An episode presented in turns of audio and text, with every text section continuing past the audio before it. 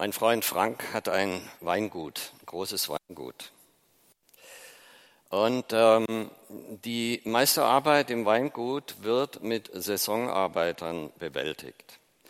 Und er macht das so, er hat das ausgeschrieben und die Leute melden sich und seine Frau, die Lena, die fährt morgens um acht an den Bahnhof, holt die ersten Arbeiter ab und bringt sie zu den Weinbergen. Sie fährt dann nochmal um elf, fährt sie auch wieder zu den Weinbergen um, um 13 Uhr, glaube ich, war das so.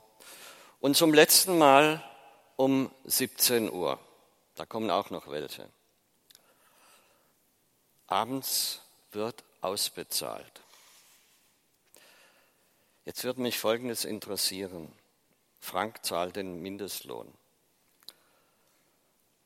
Kriegen jetzt alle die Zeit ihrer Anwesenheit oder kriegen die Letzten vielleicht noch ein bisschen mehr, denn davon kann man schlecht leben. Vielleicht könnt ihr euch mal nach rechts oder nach links drehen, mal diskutieren kurz. Wie würdet ihr das regeln? Wie soll Frank das gestalten? Frank ist Christ. Tja, okay, was denkt ihr?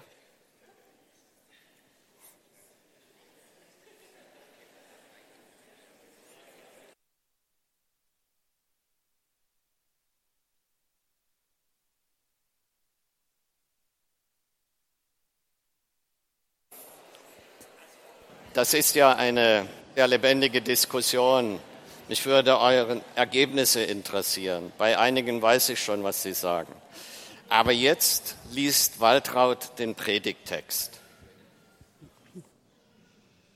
Ich lese aus Matthäus 20. Denn mit dem Himmelreich ist es wie mit einem Gutsbesitzer, der sich früh am Morgen aufmachte, um Arbeiter für seinen Weinberg einzustellen. Er fand etliche und einigte sich mit ihnen auf den üblichen Tageslohn von einem Denar. Dann schickte er sie in den Weinberg. Gegen neun Uhr ging er wieder auf den Marktplatz und sah dort noch, noch andere untätig herumstehen. Geht auch ihr in meinen Weinberg arbeiten, sagte er zu ihnen. Ich werde euch dafür geben, was recht ist. Da gingen sie an die Arbeit.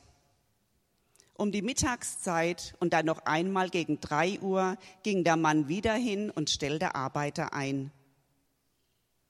Als er gegen fünf ein letztes Mal zum Marktplatz ging, fand er immer noch einige, die dort herumstanden. Was steht ihr hier den ganzen Tag untätig herum? fragte er sie. Es hat uns eben niemand eingestellt, antworteten sie. Da sagte er zu ihnen, geht auch ihr noch in meinen Weinberg arbeiten. Am Abend sagte der Weinbergbesitzer zu seinem Verwalter, ruf die Arbeiter zusammen und zahlt ihnen den Lohn aus, fang bei den Letzten an und hör auf bei den Ersten. Die Männer, die erst gegen fünf Uhr angefangen hatten, traten vor und erhielt jeder einen Denar. Als nun die Ersten an der Reihe waren, dachten sie, sie würden mehr bekommen, aber auch sie erhielten jeder einen Denar. Da begehrten sie gegen den Gottesbesitzer, gegen den Gutsbesitzer auf. Diese hier, sagten sie, die zuletzt gekommen sind, haben nur eine Stunde gearbeitet und du gibst ihnen genauso viel wie uns. Dabei haben wir doch den ganzen Tag über schwer gearbeitet und die Hitze ertragen. Da sagte der Gutsbesitzer zu einem von ihnen, mein Freund, ich tue dir kein Unrecht. Hattest du dich nicht mit mir auf einen Denar geeinigt? Nun nimm dein Geld und gehe. Ich will nun einmal dem Letzten hier genauso viel geben wie dir. Darf ich denn mit dem, was mir gehört, nicht tun, was ich will? Oder bist du neidisch, weil ich so gütig bin? So wird es kommen, dass die Letzten die Ersten sind und die Ersten die Letzten.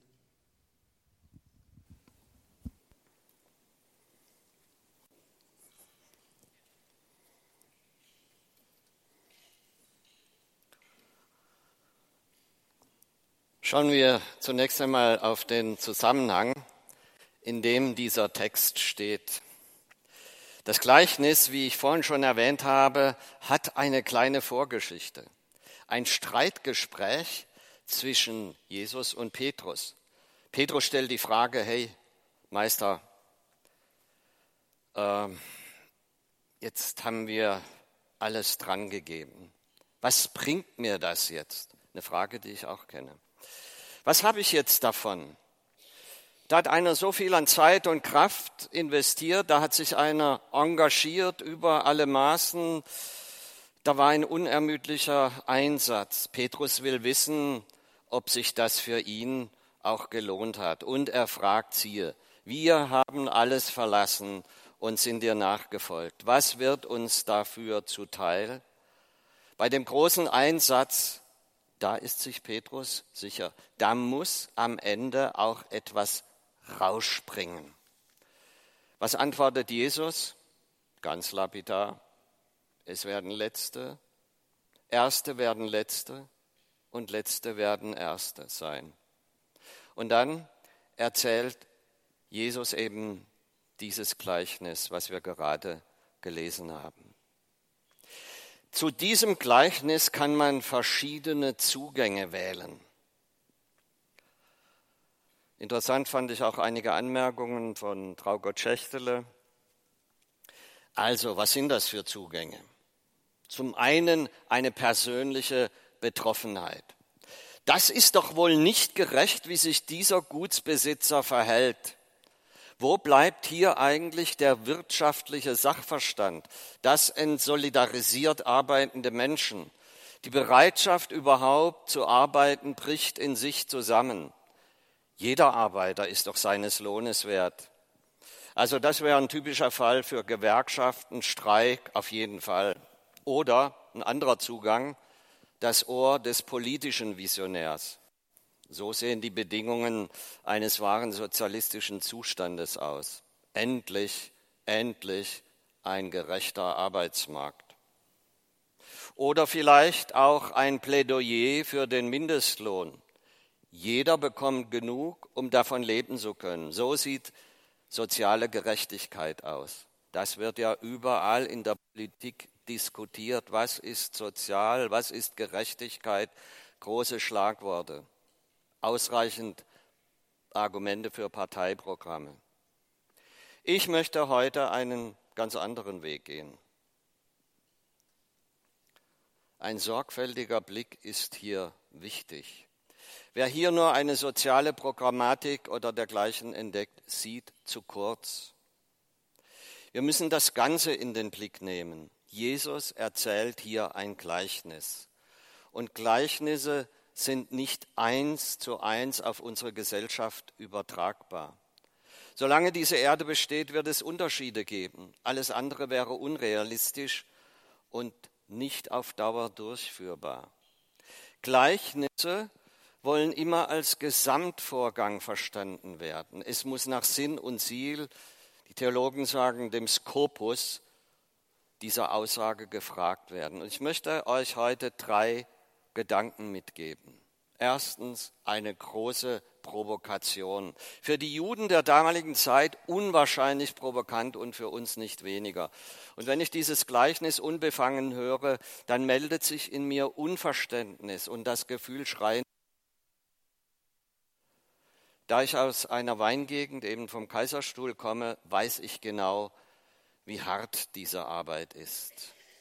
Jetzt Hitze aushalten, viel Handarbeit tätigen, in gebückter Haltung den Boden bearbeiten. Ich habe mir da mal so den Rücken verbrannt, war wohl nicht genug geschützt, dass ich abends in die Hautklinik musste. Zur damaligen Zeit gab es noch keine Schmalspurschlepper mit Klimaanlage. Handarbeit, das geht an die Kräfte. Und die Arbeitszeit war früher so festgelegt, vom Sonnenaufgang bis elf Stunden und mehr. Gewerkschaften gab es noch keine. Stimmt da was nicht, Kai? Alles gut. Da arbeiten also nun welche zum vereinbarten Lohn von einem Denar. Das war die römische Standart Silbermünze. Sie entsprach etwa 40 Cent, ein damals üblicher Tageslohn von morgens um 6 Uhr bis abends 20 oder 21 Uhr. Und sie übernehmen die ganze Last des Tages auf sich. Der Gutsherr stellt noch weitere Arbeiter ein für den Nachmittag und für den Spätnachmittag, selbst solche, die nur noch eine Stunde arbeiten. Abends wird ausbezahlt. Und hier liegt eben die große Provokation. Diejenigen, die nur eine Stunde gearbeitet haben, kommen als Erste dran und kriegen dasselbe. Am Abend sagte der Weinbergsitzer zu seinem Verwalter, ruf die Arbeiter zusammen, zahl ihnen den Lohn aus, fang bei den Letzten an, hör bei den Ersten auf.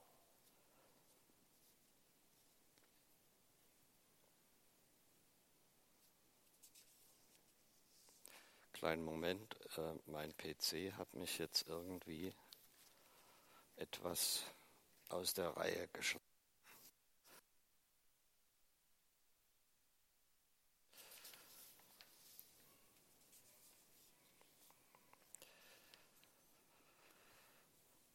Die Männer, die erst gegen fünf angefangen haben, traten vor und jeder erhielt einen Denar.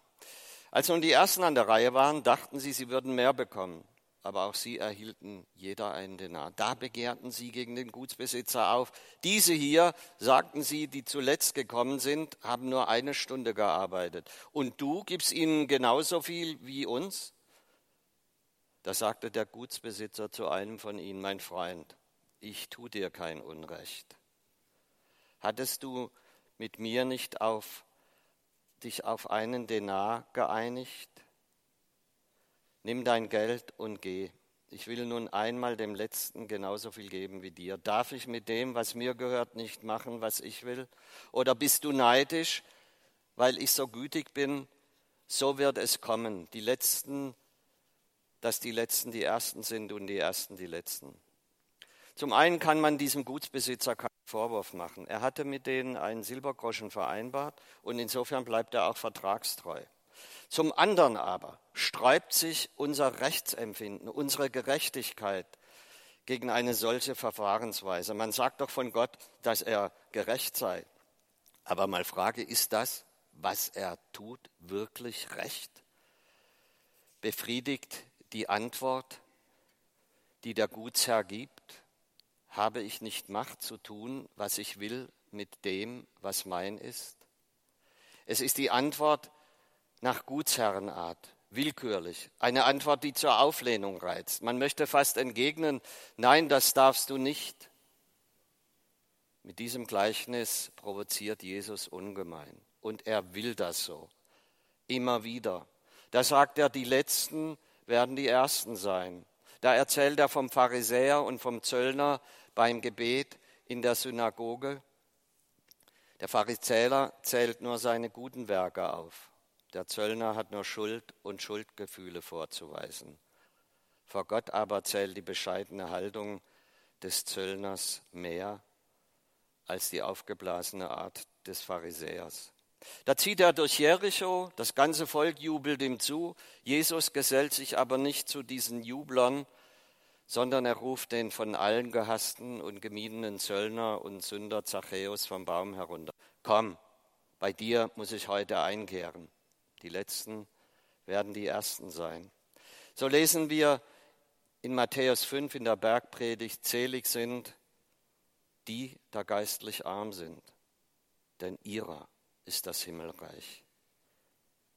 Die Letzten werden die Ersten sein. Erstens eine große Provokation, zweitens eine große Güte und Gnade. Was ist nun eigentlich das Provozierende an diesem Gleichnis? Dass der Gutsherr, der ja für Gott steht, mit seinem Eigentum macht, was er will? Nein. Dass er aus unserer Sicht ungerecht handelt? Nein. Jesus gibt die Antwort. Wenn dieses Gleichnis provoziert, den provoziert die Größe und Weitherzigkeit der Güte Gottes. Ist dein Auge böse, weil ich gut bin? Ist dein Auge böse, weil ich gut bin. Jesus stellt die schenkende Güte, Gnade und Liebe Gottes in den Mittelpunkt dieses Gleichnisses. Und das mache ich jetzt auch. Nimm diesen Satz mit. Die Güte Gottes ist größer als alles andere. Dann hast du dieses Gleichnis verstanden. Hier geht es nicht, hier geht es um die Ökonomie des Reiches Gottes, nicht um die, nach der unser Leben funktioniert. Nicht um die, wie Petrus fragt, was bekomme ich jetzt dafür? Was hat mir das alles gebracht? So denken wir nach unseren menschlichen Maßstäben. Das sind die Regeln unseres Wirtschaftssystems. Das sind die Regeln, die wir für gerecht halten. Im Weinberg Gottes gibt es kein Controlling. Gott arbeitet nicht als Controller.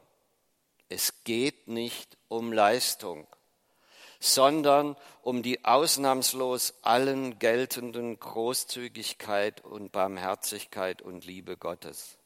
Es geht gar nicht um Leistung und Lohn der Arbeiter, sondern in diesem Gleichnis geht es um die DNA, das Wesen Gottes. So ist Gott. Die Arbeiter der ersten Stunde haben auf Leistung und Vertragstreue gesetzt. So viel leisten wir, so viel gibst du uns.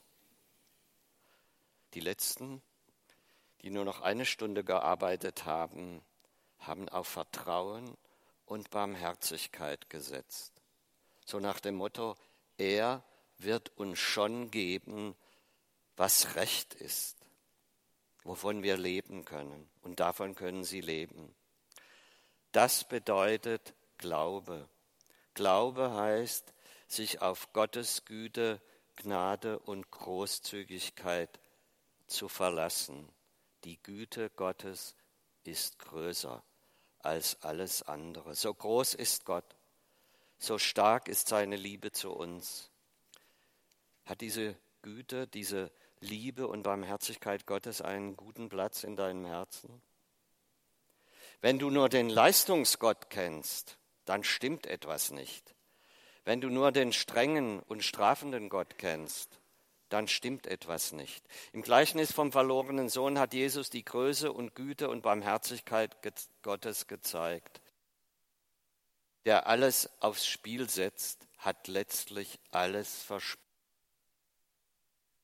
Der Vater aber hat nur eine Sorge. Wann kommt dieser mein geliebter Sohn zurück? Wann kann ich ihn wieder in meine Arme schließen?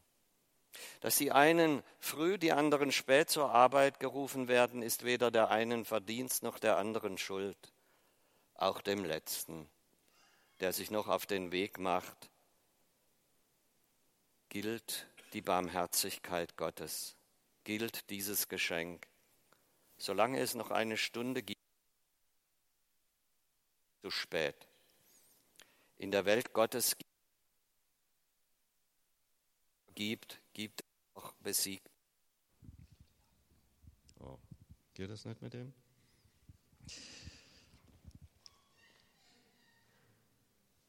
Da gibt es auch Verlierer. Es gibt keine besseren, denn dann gäbe es auch schlechtere. Vor Gott ist jeder gleich.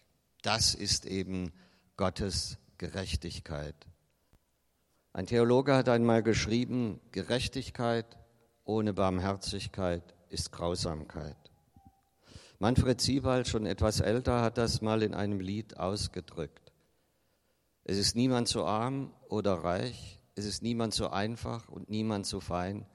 Seine Liebe gilt für alle gleich. Gott öffnet jedem die Tür, jedem, der ihn fragt. Es ist niemand so gut, es ist niemand so schlecht, es ist niemand so frech oder scheu, es ist niemand so schuldig und niemand so gerecht. Seine Liebe macht uns völlig neu. Das ist ein Gleichnis für alle, die manchmal empfinden, übersehen zu werden. Zachäus-Leute, außerhalb stehend, verachtet. Ein Gleichnis für verlorene Söhne und Töchter einfach mal den frommen Ballast über Bord werfend, aber am Ende doch scheiternd. Ein Gleichnis für Frauen vom Jakobsbrunnen, die sich Liebe erkaufen, am Ende aber leer bleiben und dann von Jesus angenommen werden. Über sie heißt es, wem viel vergeben ist, der liebt viel.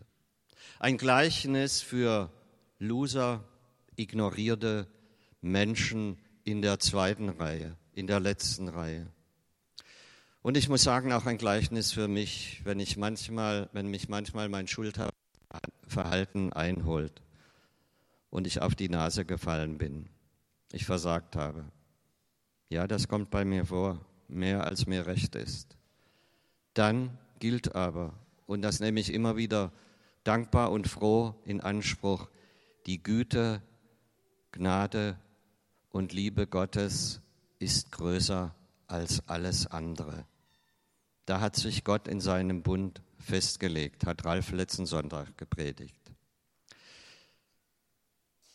Lasst uns mal aufstehen und ein Lied singen.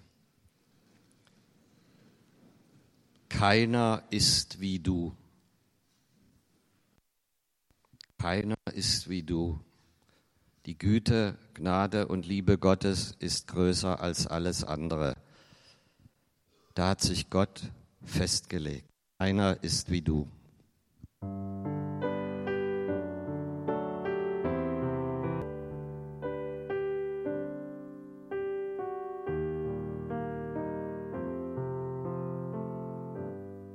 Platz nehmen.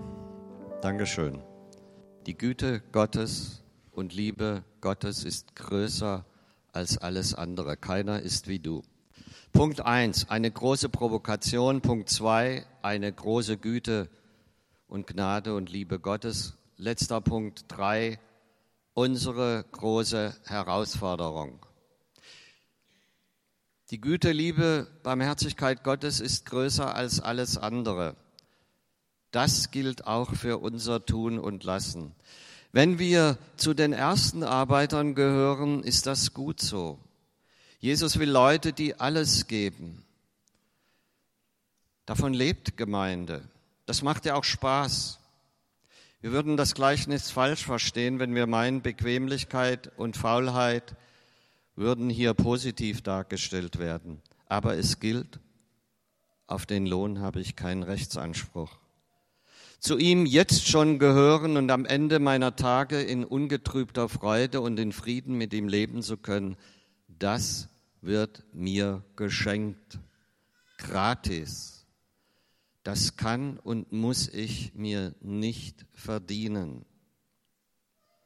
Wenn wir zu den Ersten gehören, dann gilt aber auch Vorsicht. Ist dein Auge böse? Weil ich so gut bin? Für Jesus sind es die Guten, die Fleißigen, die es am Ende schwer haben mit seiner Güte. Ich erinnere nochmals an das Gleichnis von den eigentlich zwei verlorenen Söhnen. Es war der Gute, der Fleißige, der ältere Bruder, der ein echtes Problem mit der Güte und Barmherzigkeit seines Vaters gegenüber seinem jüngeren Bruder hatte. Unser Gleichnis wendet sich gegen unsere Wertungen in unseren Köpfen. Es ist nicht unser Verdienst, wenn wir vielleicht schon lange dabei sind. Dies gibt uns kein Recht, um auf die Letzten, um mal im Bild zu bleiben, herabzusehen. Der bekannte Schweizer Theologe Karl Barth wurde einmal von einer älteren Dame gefragt, Herr Professor, Sehe ich im Himmel meine Lieben wieder? Barths Antwort war, ja, aber die anderen auch. Nur der kann leidlos gütig sein, der die Güte, Liebe und Barmherzigkeit Gottes und anderer Menschen in seinem Leben erfahren hat und dies nicht vergisst. Ist jemand hier, der sich hiervon ausschließen könnte? Große Herausforderung. Wir hatten ja vor kurzem die Predigtreihe Beziehungen. Und die Frage ist, wie gehen wir miteinander um? Das sind die Powerleute. solche, bei denen es auffällt, wenn sie mal nicht im Gottesdienst sind. Menschen, die viel Zeit und Kraft in Gruppen und Kreisen investieren, Christen, denen man ihre Leidenschaft für den Glauben abspürt. Und das sind auch die anderen, die man nur selten sieht. Und die, die sich auch gerne mal engagieren würden, aber die Familiensituation lässt das gerade nicht zu. Und die, die keine Leistungsträger in der Gemeinde sind. Und die, die sich selbst auch nur als kleines Glaubenslicht erleben, weil da so viele offene Fragen und Zweifel im Herzen wohnen. Vor kurzem hat mir einer gesagt aus unserer Gemeinde, mich spricht kaum jemand an hier. Unsere Wertungen. Gott wird einmal nach seiner Gerechtigkeit und Barmherzigkeit werten. Und dann gilt, wir werden staunen. Die Güte Gottes ist größer als alles andere. Wer immer du auch bist, auch dem Letzten, der sich noch auf den Weg macht, gilt dieser Preis. Er nimmt dich in seiner Güte auf, schenkt dir Sinn, Hoffnung und Leben jetzt und nach diesem Leben in nicht ändernder Freundschaft mit ihm. Nicht die Länge des Dabeiseins ist entscheidend, sondern die gehörte und angenommene Einladung. Und wer einen frommen Leistungsträger trägt, dem gilt, leg ihn ab. Liebe zählt nicht. Arbeit im Weinberg ist immer auch ein Bild für Erntezeit. Wenn die Ernte eingebracht ist, dann ist Partytime. Freude und Feiern ist dann angesagt. Gott lädt alle ein, mitzuarbeiten und mitzufeiern. Harte Arbeit und Entbehrungen gehören der Vergangenheit an. Dann gilt auch der Dank dem Geber aller guten Gaben gegenüber. In vielen Gegenden wird nach der Weinlese ein richtiges Fest praktiziert. Ist auch bei unserem Kaiserstuhl noch so. Hey, und du sollst dabei sein. Da gibt es gute, äh, gutes Essen, neuen Wein. Da geht es richtig fröhlich zu. Jeder soll dabei sein. Jeder ist eingeladen. Gott will Gastgeber sein. Ich komme noch mal an den Anfang gesellschaftspolitisches Modell für das Zusammenleben? Ich habe am Anfang gesagt nein und jetzt sage ich ja. Ja, auf jeden Fall. Grundlage aber und Basis, womöglich, kann nur die ergreifende Liebe Gottes sein. Das muss die Grundlage sein. Denn die Güte, Liebe und Barmherzigkeit Gottes ist größer als alles andere.